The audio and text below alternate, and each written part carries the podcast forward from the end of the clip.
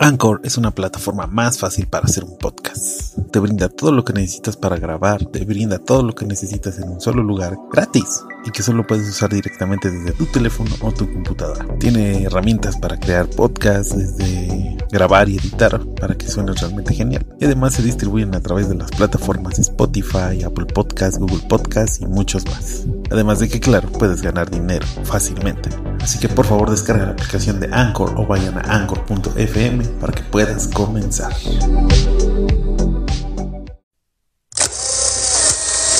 Ya comienza La Palestra. Una producción de Incudeso Radio.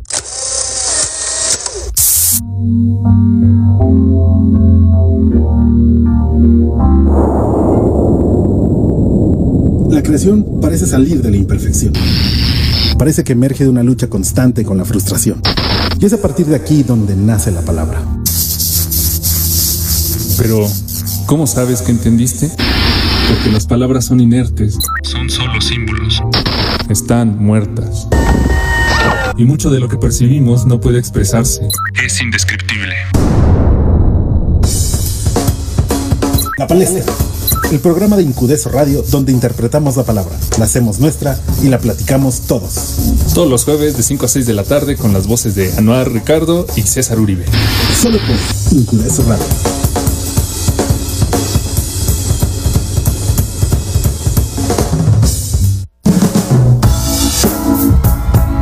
Recuerden seguir a La Palestra en todas sus redes. Los encuentran en Twitter como arroba la palestra 6, en Facebook como Radio La Palestra y en Spotify La Palestra Radio. Maneje con precaución, estás en Radio Molotov y esto es Me convierto en marciano de los Misfits.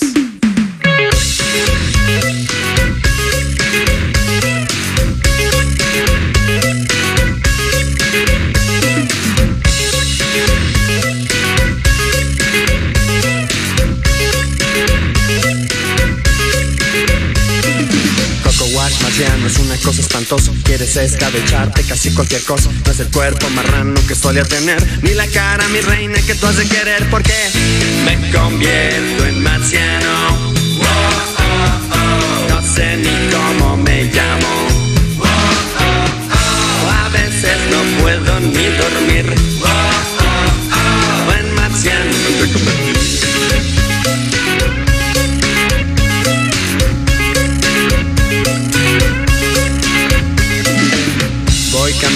Las calles de noche. No creo que ningún humano sospeche. Pensamientos marcianos inundan mi mente. El planeta es mío con toda su gente porque me convierto en marciano.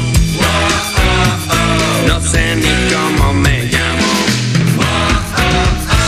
A veces no puedo ni dormir. En marciano me fui a convertir. Me fui a convertir. Me fui a convertir. A comer Billy.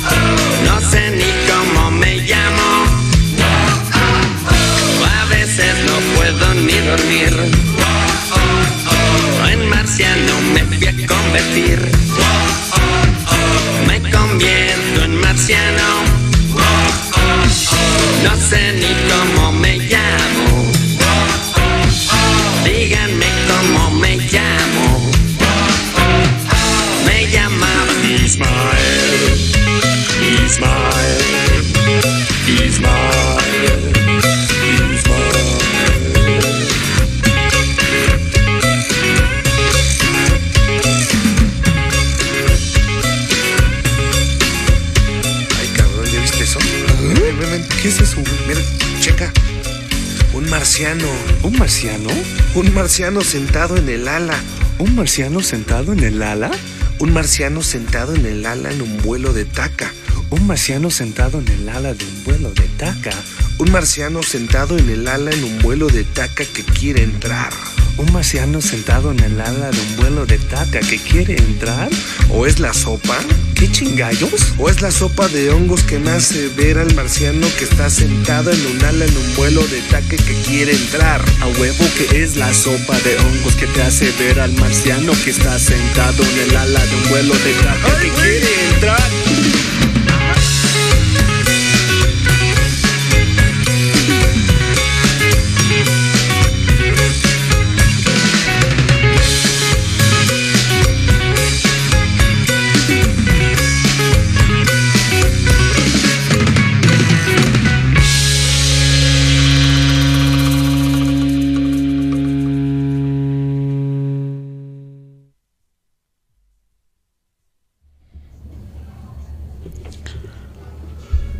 Buenas tardes, bienvenidos a La Palestra. Estamos iniciando este programa el eh, jueves 21 de noviembre, a unos días del aniversario de la estación. Así es. Así que estamos muy contentos y como están escuchando de fondo, tenemos este fondo que se llama Tengo la voz de Norte Collective. Y eso quiere decir que tenemos un invitado que pidió la palabra para hablar de temas escabrosos. Pero antes hay que agradecer a la producción al aire detrás del cristal, Juan Sin Miedo. Y a mi lado tengo a El Estelar, a Noah Ricardo. Buenas tardes, queridísimos Inco Escuchas. Bienvenidos sean todos a un programa más de La Palestra. Estamos muy contentos. Lo que escuchamos anteriormente fue del disco Con todo respeto de Molotov, que salió en el año 2004 y la canción se llama Me convierto en marciano, un cover a los Misfits que tienen esta canción eh, con el mismo nombre y que bueno, Internet eh, The Martian es una es una rola de ahí de los Misfits. Eh, yo nací, los Misfits ya estaban ahí, ya llevaban hasta separados como 20 años, una onda así. Pero bueno, eh, hoy tenemos un invitadazo especial, un, gran, gran personaje. Muchos ya lo ubican por el programa de crónicas de banqueta con el buen Arturo eh, Trejo. Pero en esta ocasión venimos a echar desmadre, venimos a platicar, venimos a hablar de aliens. Omar Espinosa, un aplauso para ti, por favor. Buenas tardes, buenas tardes mundo, buenas tardes marcianos, vamos a hablar. A ver qué sale, a ver qué sale. Pues bueno, este, este programa, eh, queridísimo amigo César, pues sí tenemos un, eh, antes de que todo, pues nuestro aniversario, vamos a darle con todo a nuestro aniversario. Recuerden, sábado 30 de noviembre a las 9 de la mañana vamos a comenzar. No solamente es un Incumaratón, sino tenemos muchas, muchas, muchas sorpresas para ustedes. De verdad es que Incu de Radio se va a poner pero de pocas tuercas, ¿no? La neta se va a poner bien chido, se va a poner muy, muy loco. Y por favor, dígale a su vecino, a su vecina, métalo a esta religión hermosa llamada Incueso Radio, que es una familia y que bueno, siempre estamos aquí para otorgarle el mejor, el mejor de los días. Y queridísimo Mar, eh, eh, pues bueno, eh, como eres parte de la familia también de Incueso, eh, has escrito en la revista de Crónicas de Banqueta y has este, y has también pues colaborado ahorita con nosotros. Eh, cuéntanos qué tal tu día, cómo te fue, cuéntanos algo de ti, tu carrera. Uy, híjole, pues está ajetreado. Desde octubre andamos corriendo por todos lados, pero pues ahí la llevamos, ahí la llevamos. Y ya, venimos aquí en Cudeso, que ya me recibió por segunda vez y estoy muy agradecido. Y pues bueno, ya nada más recapitulando, porque de esto ya lo hablé con, con Con Arturo, Arturo, don, sí, sí. don Crónicas. Yo soy arqueólogo de profesión, soy docente de historia por vocación y más que nada un geek por, eh, por convicción. Y entonces hoy venimos justamente a hablar de, de un tema que es bastante interesante porque está, está en la cultura pop pues, y, y en últimos tiempos se ha dado como como una profil- profil- pro- proliferación de, de- de- de esta, de este fenómeno y es bastante interesante porque tiene que ver con arqueología y tiene que ver también con el mundo este pues sí de- del imaginario colectivo a ver cómo nos va el tema de hoy es alienígenas Aliens. ancestrales Alienígenas ancestrales. Sí. Este gran programa que, bueno, eh, para ahora sí que de la parte de, que nadie ve o que nadie conoce de tras bambalinas del radio, es que saliendo del programa de Crónicas de Banqueta, eh, encaré de manera valiente y este a Omar y le dije Oye, este, yo sí creo y me gusta mucho el programa de alienígenas ancestrales, por lo cual se desató un debate terrible, llovió ese día de manera torrencial, pero Eh, Eso que está mencionando Anuar es un eufemismo. Tenemos un programa de eufemismos. es un eufemismo para decir nos estamos robando a los invitados de otros programas. Exactamente. Sí, básicamente. Básicamente. Pero bueno, el buen Omar dijo. ¿Qué carajos son ustedes? Vamos a platicar de este, de este, de este, de este programa. Y bueno, haciendo como un, resumen, eh, me gusta a mí alienígenas ances- ancestrales, porque bueno, entre que también creo que los gringos se creen todo lo que les ponen en la televisión. Había gente que se creía que las vacas que daban leche con chocolate eran las vacas de color café, y eso es true history, ¿no? Sí, claro, es que el, el tema da más, más allá de lo arqueológico, porque, insisto, es un, un poco del imaginario colectivo. O sea, ¿qué es lo que la gente está consumiendo? ¿Qué es lo que la gente está considerando como verdadero? ¿Y cuál es el criterio para, para escoger qué es real y no?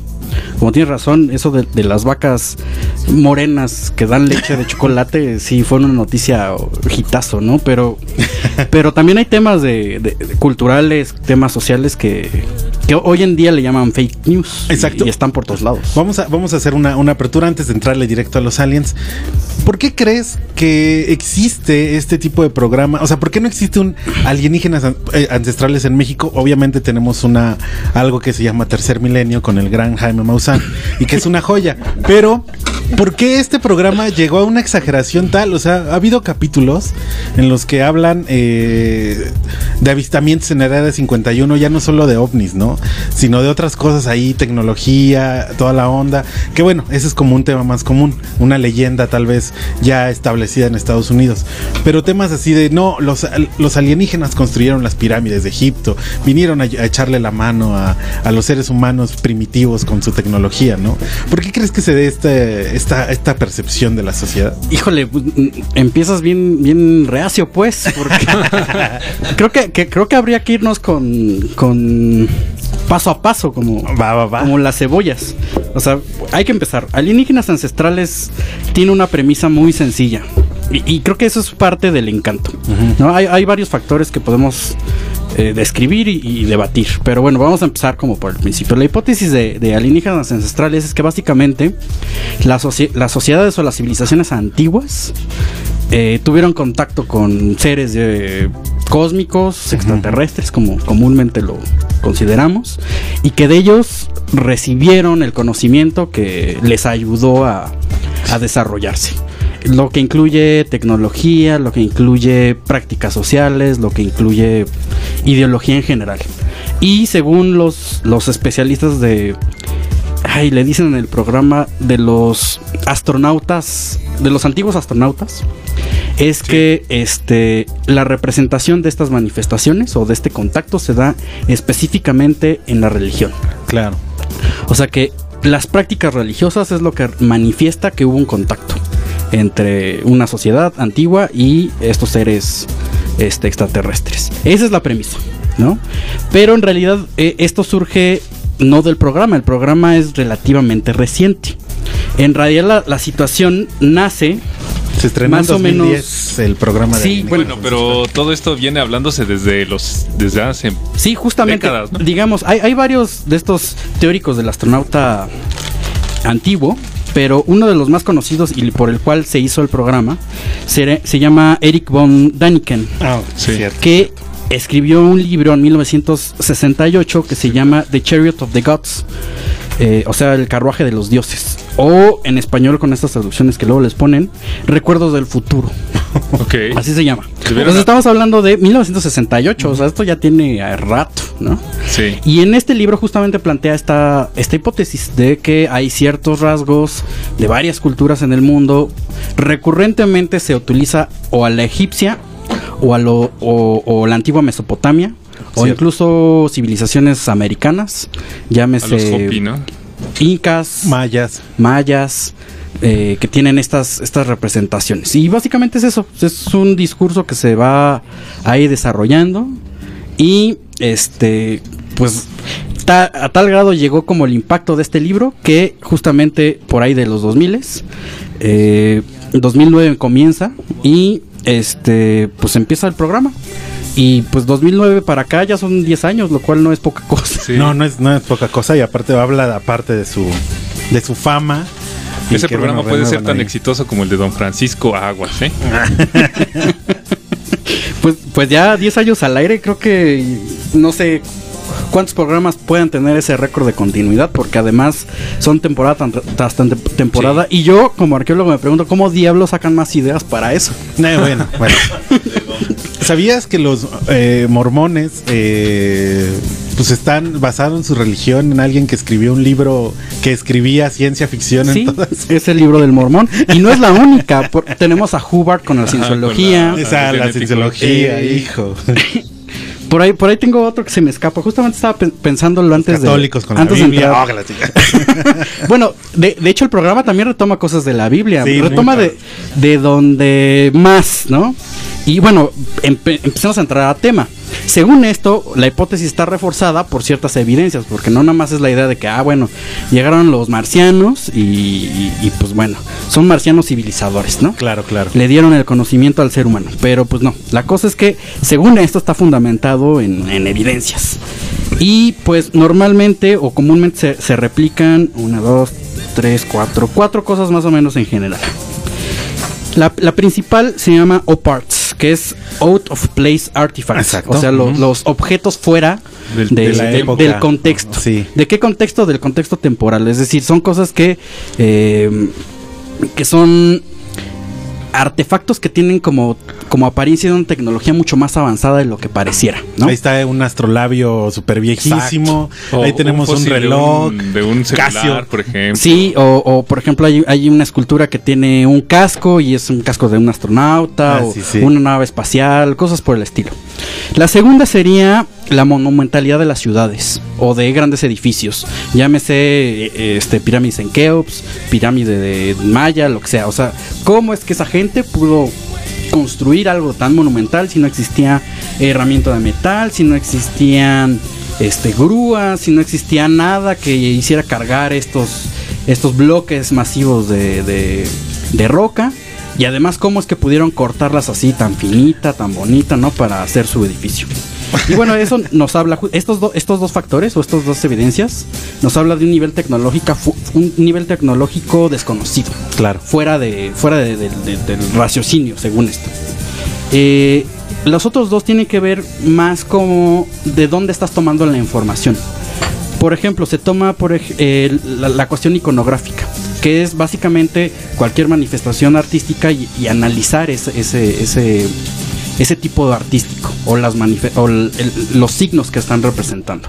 Entonces, por ejemplo, se ve, ¿no? En, en- en los dioses egipcios dicen, ah, pues ya viste, los dioses egipcios son, son personas de, de cuerpo humano, pero la cabeza es de animal. O sea, ¿cómo va a ser? Sí.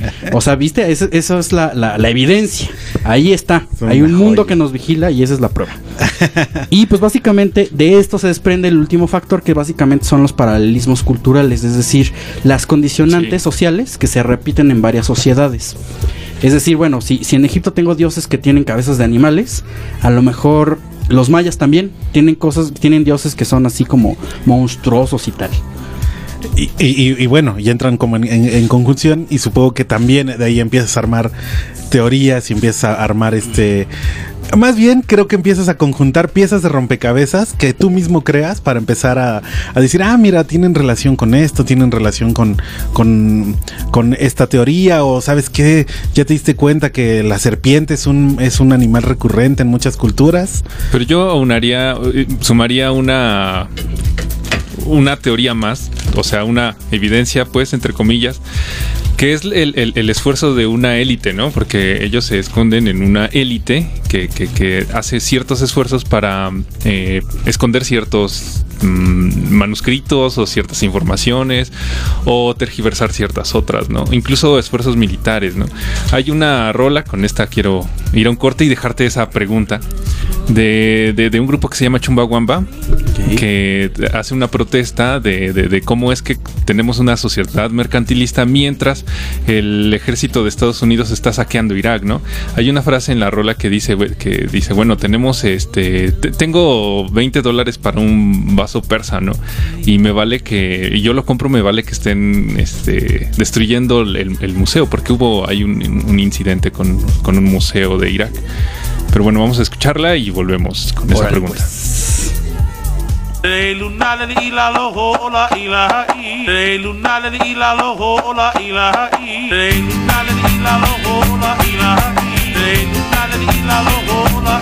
pues.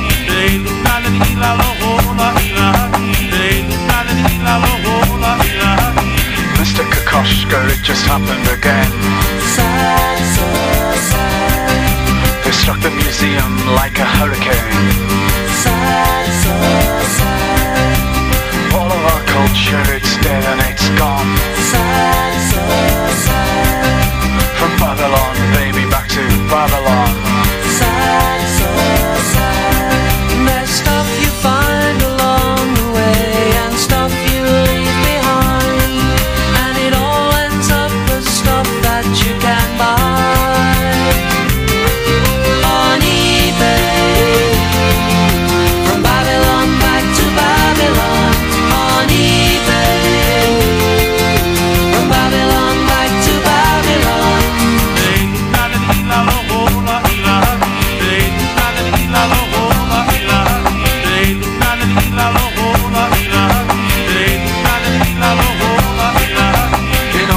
Baghdad, they're dusting off the antiques.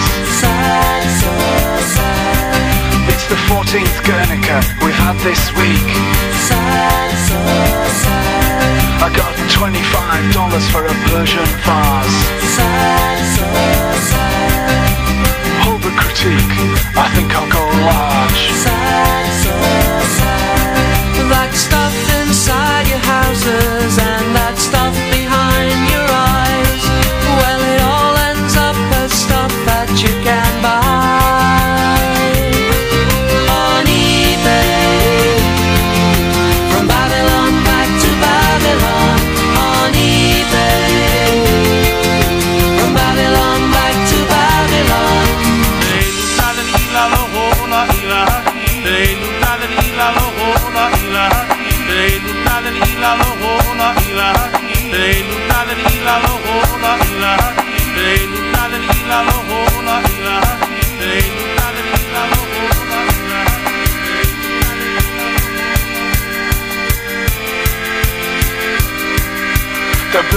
Tower out of wrappers and cans. Sad, so sad.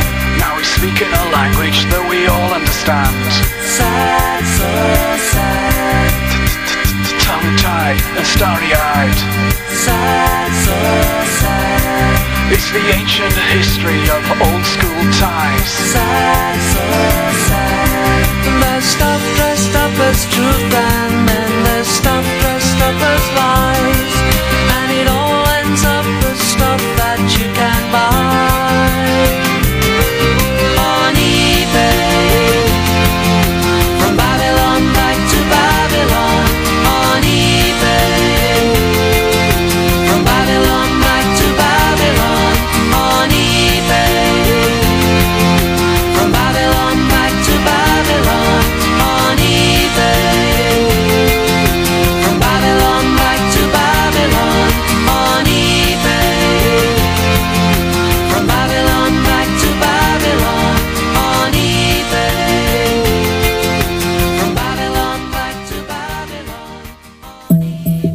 Parece fácil.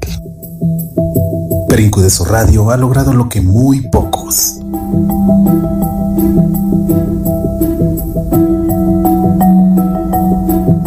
Son cuatro años de transmisiones, podcasts, programas que se van y programas que se quedan. Este 30 de noviembre festejamos contigo cuatro años de Incudeso Radio.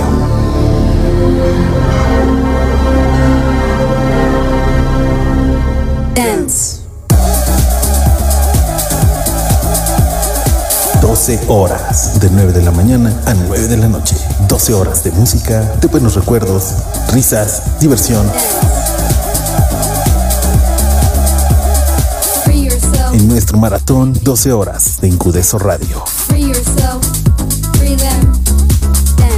Libera tu mente.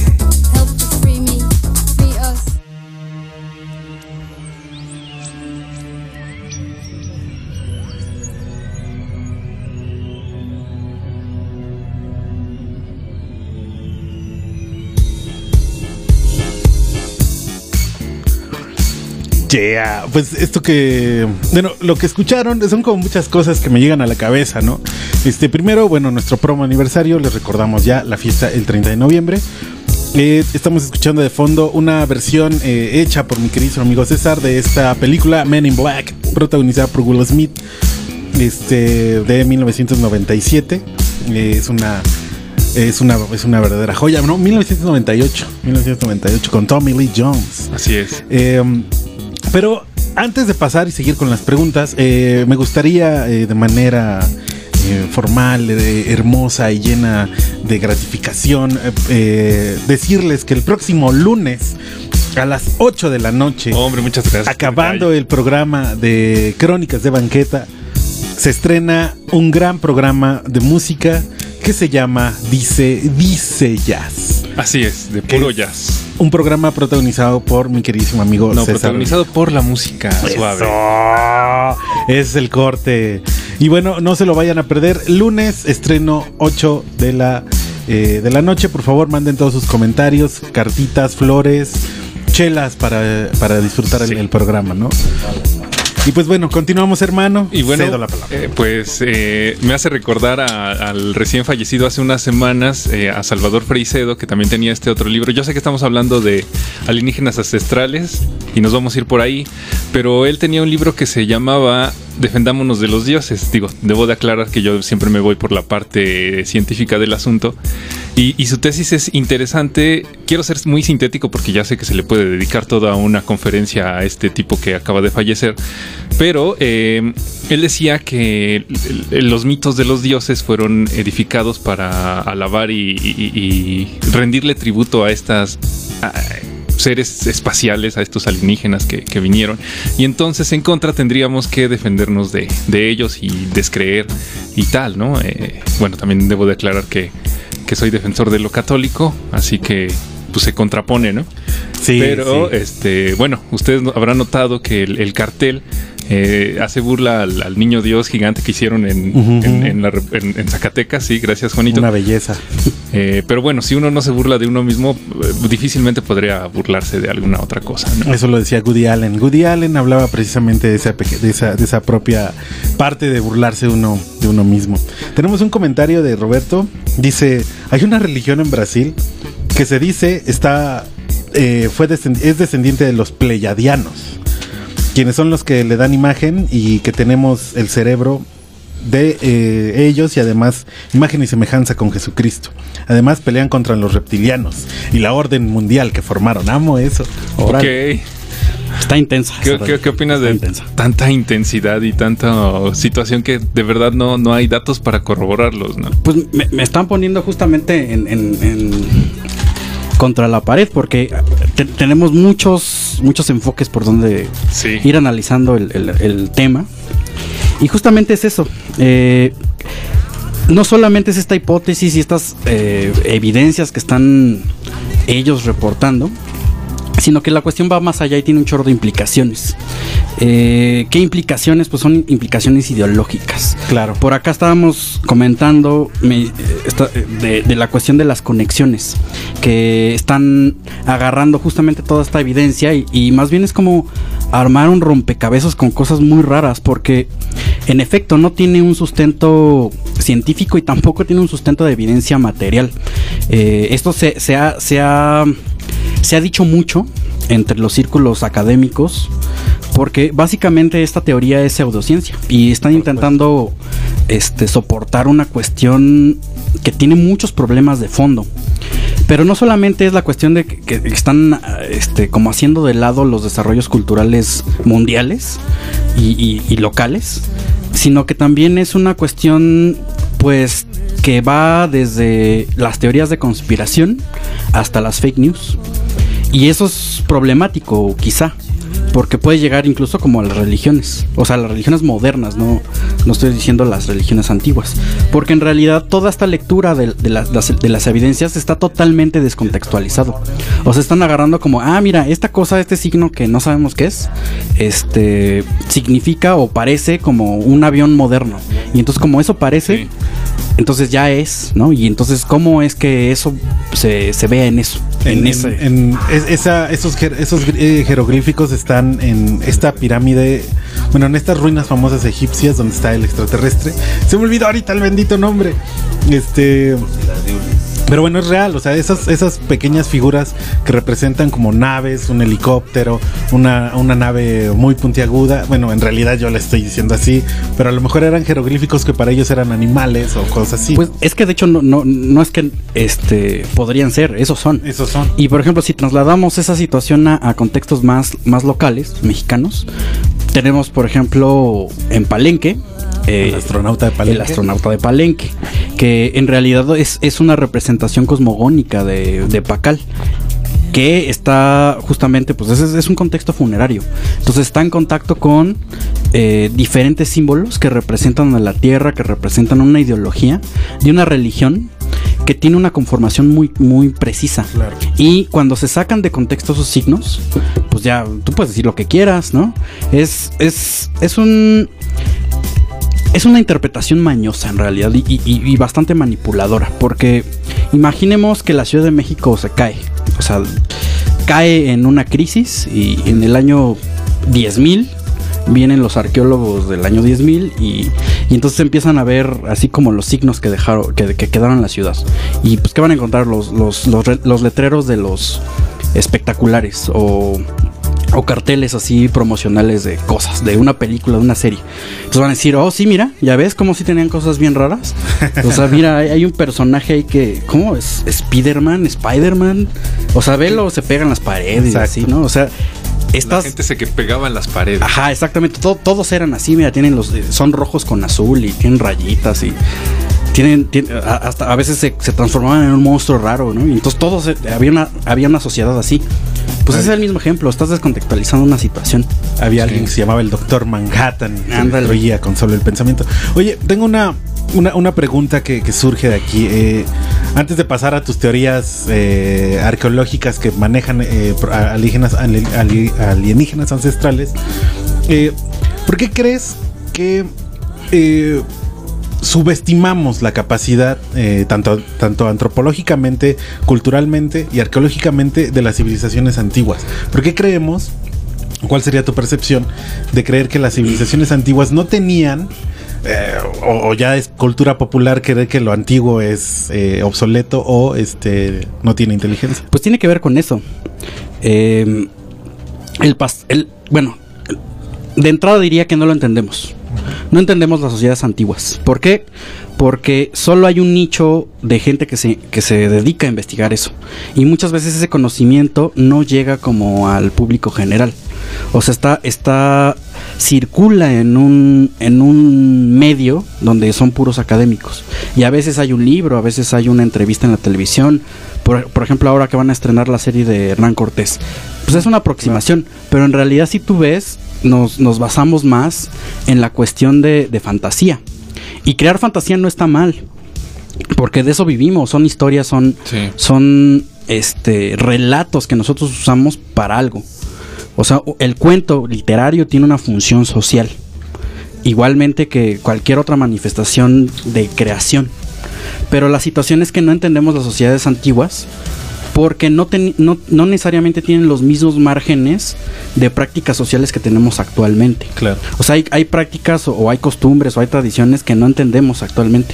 Incluso no las entendemos al grado porque no existen las fuentes o son poca la gente que sabe leer jeroglíficos, por ejemplo.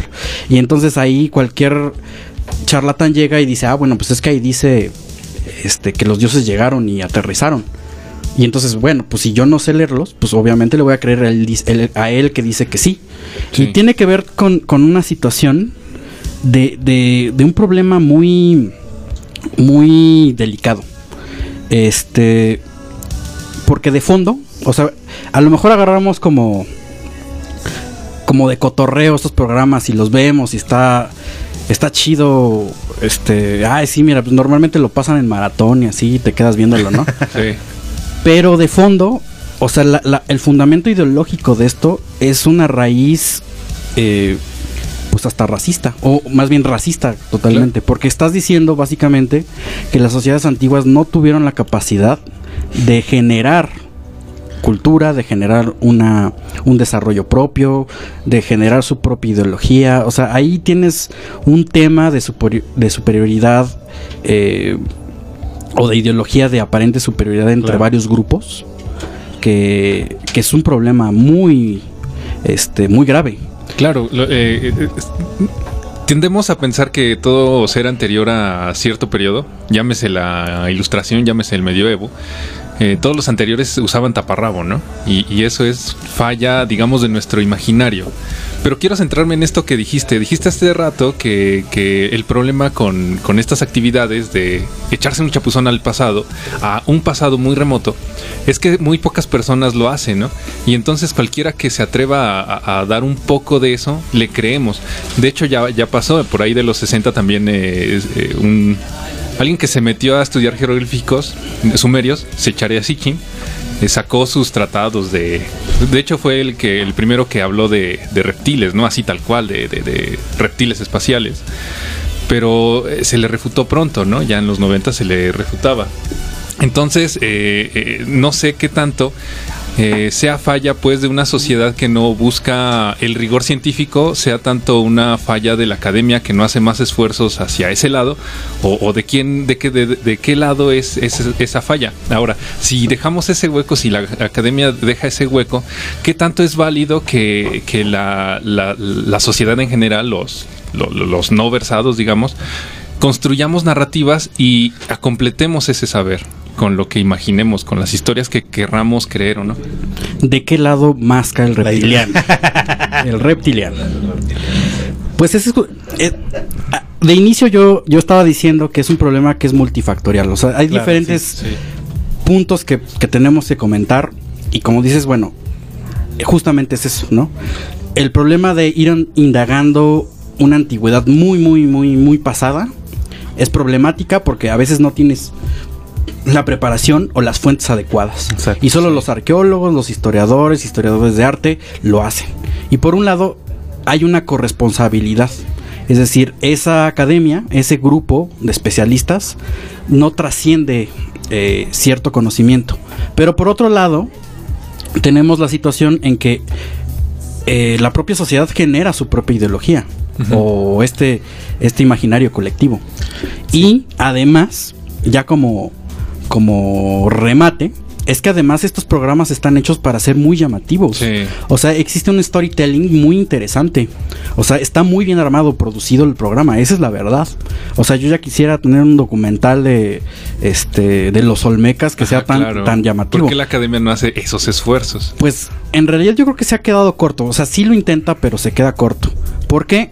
Porque por un lado hay diferentes formas de interpretar el pasado. Por ejemplo, desde mi nicho arqueológico, lo que se ve es que en lugar de armar relatorías o, o- o- o una narrativa que sea eh, concisa, eh, el investigador se queda corto porque luego no tiene toda la información. Entonces se queda con, ah, sí, pues excavamos en la ciudad de Palenque y entonces descubrimos un millón de, eh, de fragmentos cerámicos que son del eh, tardío, del clásico tardío. Y bueno, esto indica una relación política entre Palenque y otras ciudades-estado de Claro, les falta la narrativa. Exactamente. Este, de, de, de- de la ficción. ¿no? que amarre, no Ajá. tanto de la ficción, sino que esté bien estructurado el- la narrativa, o sea, una, una eh, un relato que tenga un sentido. Ahora te ¿Por lo qué? pongo del otro lado. Eh, vea, porque justamente este nos quedamos en los puros datos duros Sí. y nos llevamos una interpretación un poco más allá. Que ya se ha intentado hacer, ¿eh? porque existen eh, pues intentos de divulgación científica, de divulgación histórica, de divulgación arqueológica que intentan eso, justamente, agarrar cosas como el storytelling y hacer una, una, una síntesis que, que, que, que sí tenga una introducción, un desarrollo y, un, y una conclusión eh, con, con un punto muy concreto. Ahora, de que, se- que, que ha tenido éxito, eso ya es otra cosa. Es otra cosa. Pero sí existen Porque bueno, hay que aceptar que también la burocracia de, por ejemplo, la Secretaría de Cultura es tan abrumadora que no alcanza a sacar un producto tan entretenido como el History Channel. Pues sí, Aunque también habrá que ver, por ejemplo, cómo está producido History Channel. Yo cuando lo, cuando lo veía de niño recordaba que tenía programas muy, muy interesantes. Relatos de armas, había este, recreaciones de, de batallas históricas, el, el- el- historia de la ingeniería, o sea, ¿quién va a hacer o quién va a ver historia de la ingeniería? Eh, y cosas así de historia ya ma- más este personajes, periodos históricos. Pero pero actualmente como que se ha desviado de ese camino y ha hecho cosas muy raras. Yo creo que sí se, se tomó de la mano con la pseudociencia, un poquito, la pseudohistoria, la pseudoantropología, porque bueno, eh, eh, también es importante que ellos están en su país, ensimismado como, como es ellos, Estados Unidos. eh, pues a ellos les gusta que les cuenten mucho historias, ¿no? O sea, si Estados Unidos no ganó la guerra de Vietnam, la gana Rambo, ¿no? O sea, si Estados Unidos tuvo eh, algún eh, problema con el, el Pearl Harbor y con la mala comunicación, eso se queda en la historia, en el relato. Somos héroes y ahí está Cuba Gooding Jr. rescatando ahí a los, a los Marines, ¿no?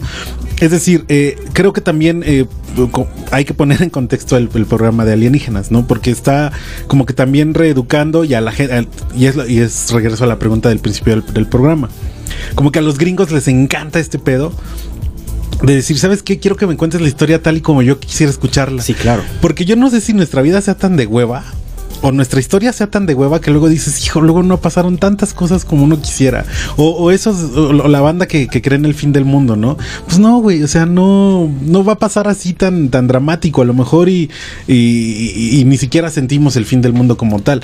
Es decir, eh, creo que Alienígenas Ancestral está pensado para ser un producto de merchandising de toda la banda ahí eh, que le guste todo ese pedo, pero también está hecho como para decir, eh, tú aquí eres el chido porque aquí tu cultura se construyó desde cero, ¿no? Porque obviamente construyeron una cultura, comillas, desde cero. Y la demás, pues vela como folclore, ¿no? Vela como cosas exóticas que ocurren y que pasan en otras partes del mundo. Sí, claro. Es que vu- vuelvo a, la cuestión de que los relatos o la narrativa tiene los cuentos, la literatura fantástica tiene una función social. Claro. En esta, en este caso, así como lo mencionas, es justamente generar como un punto de identidad concreto, que sea compartido, que te dé sentido en una vida cotidiana. Pero pues es que en realidad eso, eso, eso pasa en la religión, eso pasa en las, hasta en las ideologías políticas. Y pues, y, y sí, hay que poner mucha atención en el discurso, porque así como lo mencionas, eh, está creado, o sea, hay que ver justamente, está creado desde una productora que es estadounidense, americana, y tiene un sentido, así como lo, como lo estaba comentando, en primer lugar racista. O sea, porque Sí. está menospreciando un desarrollo cultural local o, o particular. Pero por otro lado es un discurso colonialista. Porque es la cuestión de, ya ves, o sea, tiene que llegar alguien a enseñarte y a poner orden, porque est- estos cuates en taparrobos no, no podían ni, ni, ni pensar matemáticas, ¿no? Que matemáticas es como, ay, mira, trajeron las matemáticas. Y sí, justamente es eso, si ya lo vas desmenuzando, pues es que es, es como la situación imperialista de, de siglo XVIII, XIX y XX. Exacto. O sea, tú llegas, estás colonizando, estás imponiendo una situación, un- eh, un- unas condiciones sociales que no existían en un, en un territorio particular. Y este. Y pues así ya estás dando como la pauta a cosas más grandes. Como. Pues como el racismo tal cual, ¿no? Este- es, es un. Es un sentido de que en la antigüedad existía algo mejor, ¿no? Porque además, fíjense cómo, cómo se llama el libro. O sea, son recuerdos del futuro. Lo que implica que, eh, que antes había una situación tecnológica que apenas estamos recuperando. Yo recuerdo algún programa donde mencionaban, o sea, pues es que mira, ya tenían jets, ¿no? Ya tenían jets, aviones así de, de, de- de propulsión a chorro y tal, y apenas ahorita en estos años recuperamos, porque entonces eso significaba que tenían el viaje interestelar entre galaxias y tal, y nosotros apenas no tenemos eso. Es un, es un conocimiento que ya se perdió, y eso tiene implicaciones muy peligrosas. No, y, no, y bueno, antes de. Vamos a dar paso a una rola para regresar y que nos platiques un poquito de algunos de tus episodios favoritos, comillas, y que me digas, este está de la shit, este no me gustó. Eh, Ya habíamos puesto Civilization de Justice, el programa de las canciones, pero vamos a seguir poniendo a Justice con una canción que le va a dar pie a esto. Se llama Genesis, es Justice y regresamos a la palestra.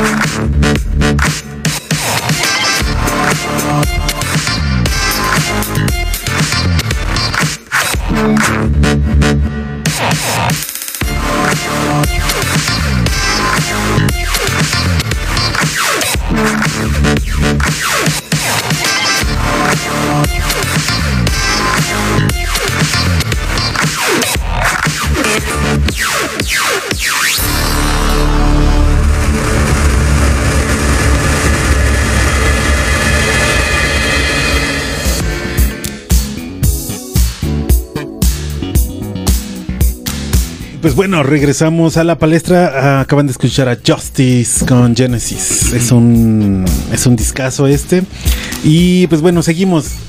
Cuéntanos, ¿cuáles son los capítulos que más te han indignado? Que dices, ¿por qué carajos aprobaron este dato? Pues los que son de México. O sea, cuando hablan de los mayas, sobre todo los mayas es con lo que, lo que explotan así a mil. Y Sí, porque también tenían la profecía del fin del mundo. Sí, 2012. Que ese también, o sea, deriva de, de ese tipo de pseudociencia, pero... eh, Y les encanta el hecho de que, según eso, la civilización maya desapareció así a la nada. Es que esa es una de las características de ese tipo de pseudociencia, la manipulación de la información. Exacto.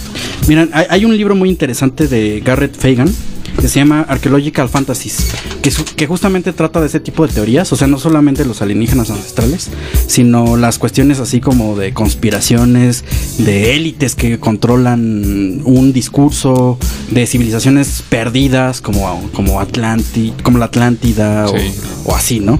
Y tiene, tiene 11 puntos que justamente hablan de, de esta situación, de cómo es que se construye ese tipo de teorías y cuáles son lo- las- los instrumentos más eh, usados para, para divulgar ese tipo de conocimiento.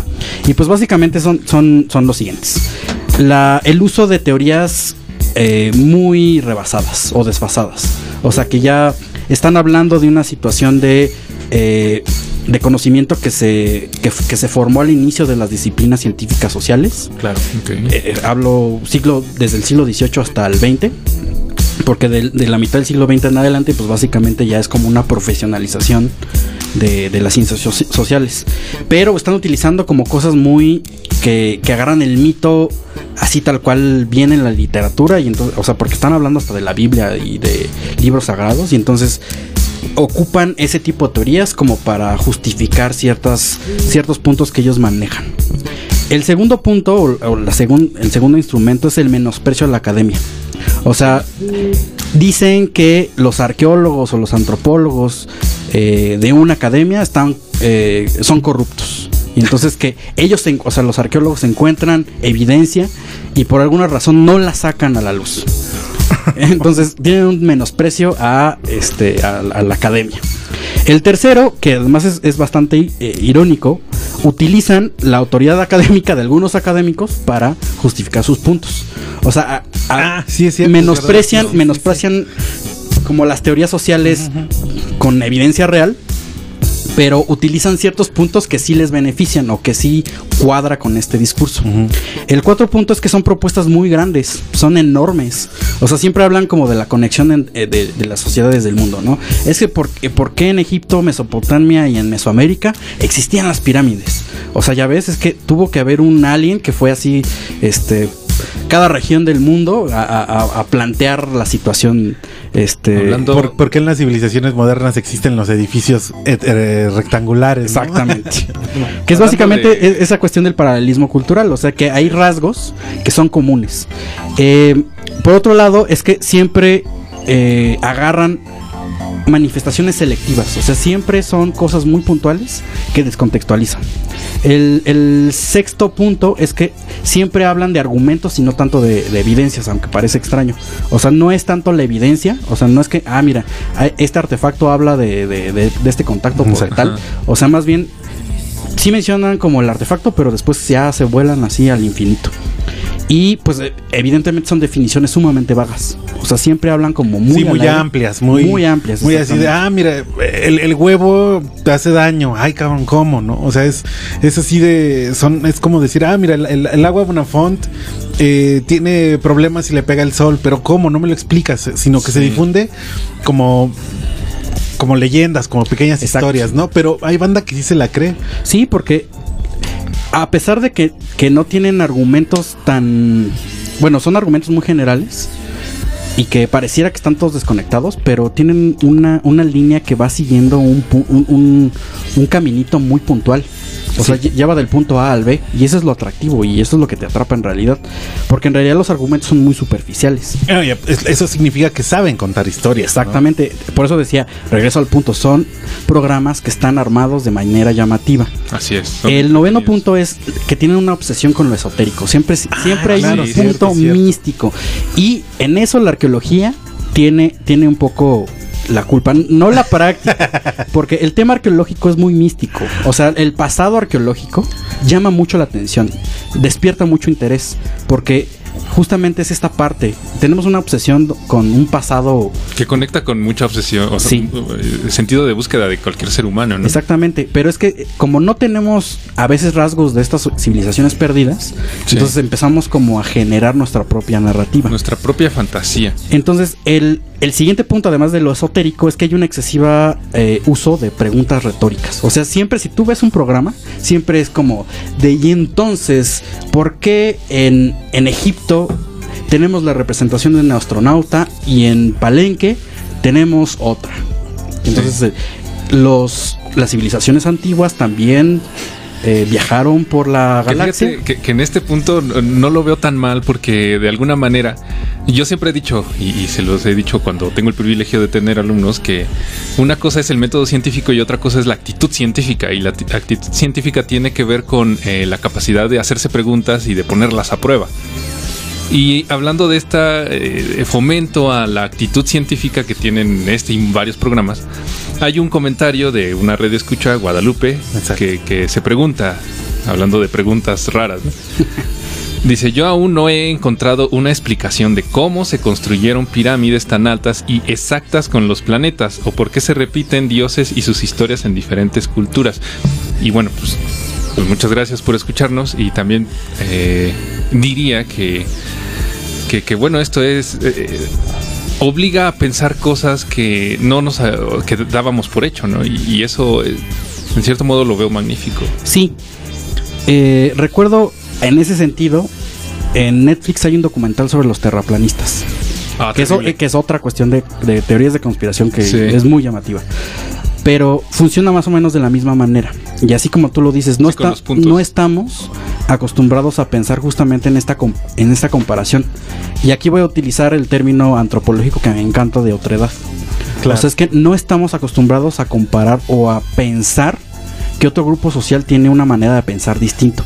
Ahora, respecto a la construcción de ciudades o de edificios monumentales, ¿cuál es la situación? De que hay incluso investigaciones de arqueología experimental que intentan o intentan replicar esta tecnología, cómo se, cómo se hizo ese sistema constructivo. Y han visto justamente, o sea, lo que no pensamos es que además estas estructuras masivas no fueran, no fueron construidas en un mes. O sea, muchos de estos edificios a lo, a lo Sí, largo claro. y ancho del mundo tienen 500 años de, de que iniciaron de construcción y de que terminaron. Incluso tienen modificaciones. Por ejemplo, aquí en, aquí en la Ciudad de México, el Templo Mayor tiene 7, 8 este, capas constructivas. Es decir, el edificio primogeni- primogenio eh, en realidad es muy chiquito y fueron, lo fueron creciendo a lo largo de, de 300 o 400 años de desarrollo de la sociedad. Y eso implica recursos financieros, incluso y, Sí. eh, y recursos eh, humanos de, de varias generaciones. O sea, esa monume- monumentalidad no se dio de esa manera. ¿Y qué te está hablando eso? Pues básicamente de la organización social de esas, de esas civilizaciones. Yo recomiendo va- varias cosas, porque justamente en el siglo XIX se estaba dando una, una, una discusión, un debate respecto a eso, de que las civilizaciones antiguas pues no tenían la capacidad o no tenían un nivel de desarrollo suficiente para pues para tener un conocimiento estructurado. Entonces apareció el genio y figura de Claude Levi- Lévi-Strauss con el pensamiento salvaje. Pensamiento salvaje básicamente es un libro que explica que o sea, no es que tenga no- que esas so- sociedades no tengan un conocimiento, más bien tienen otros tipos de, de conocimiento. Por ejemplo, la herbolaria. Que, o sea, tú vas a una, a una población este, indígena y ellos te van a decir los nombres de todas las plantas. Y tú, aquí en la ciudad, o sea, yo, siendo de feño o, o sea, de mexiano, este, y me preguntas de un árbol y no te va a decir, o sea, sí es un árbol, tiene hojas y ya, ¿no? Pero allá te dicen el nombre, para qué sirve, este, cuántos usos tiene y tal. O sea, ese es un conocimiento científico. Y lamentablemente tenemos dos minutos y bueno, terminamos este programa. Eh, Omar, muchas gracias. ¿Sabes qué? Eh, comprometerte al aire es bueno para que sigas viniendo con nosotros cuando quieras. Los micrófonos están abiertos para ti. Yo creo que sí, si te gusta, eh, te puedes venir a, lanzar a hablar de, lo que quieras.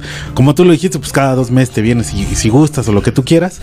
O si no, también aquí en Incudes puedes tener tu programa cuando quieras, ¿no? Pero bueno, a todo... eh, a todos los escuchas eh, de Incudeso, pues muchas gracias. A todos los escuchas de la palestra.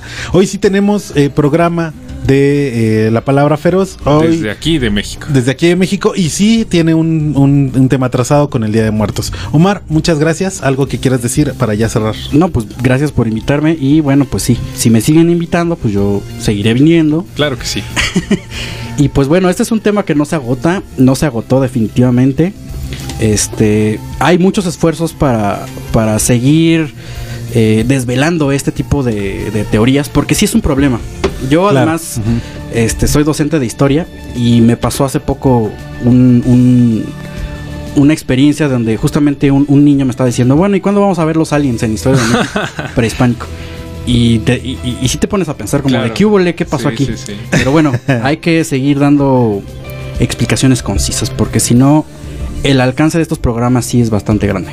Y pues bueno, esperen segunda parte de este tema que es realmente interesante. Y pues nos vemos, amigos César. Vamos a despedirnos con Arqueología Sonora, hice mi tarea, y todos creemos que esta canción es de Kaoma, Llorando se fue, es de Los Yarcas.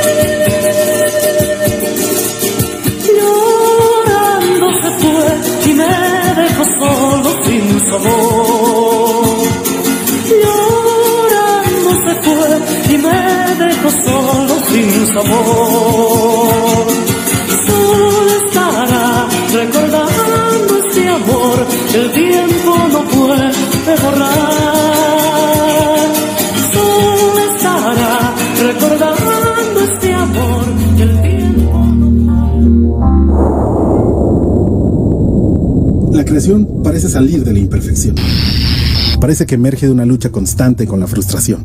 Y es a partir de aquí donde nace la palabra. Pero, ¿cómo sabes que entendiste? Porque las palabras son inertes. Son solo símbolos. Están muertas. Y mucho de lo que percibimos no puede expresarse. Es indescriptible. La palestra. El programa de Incudeso Radio donde interpretamos la palabra, la hacemos nuestra y la platicamos todos. Todos los jueves de 5 a 6 de la tarde con las voces de Anuar Ricardo y César Uribe. Solo por Incudeso Radio.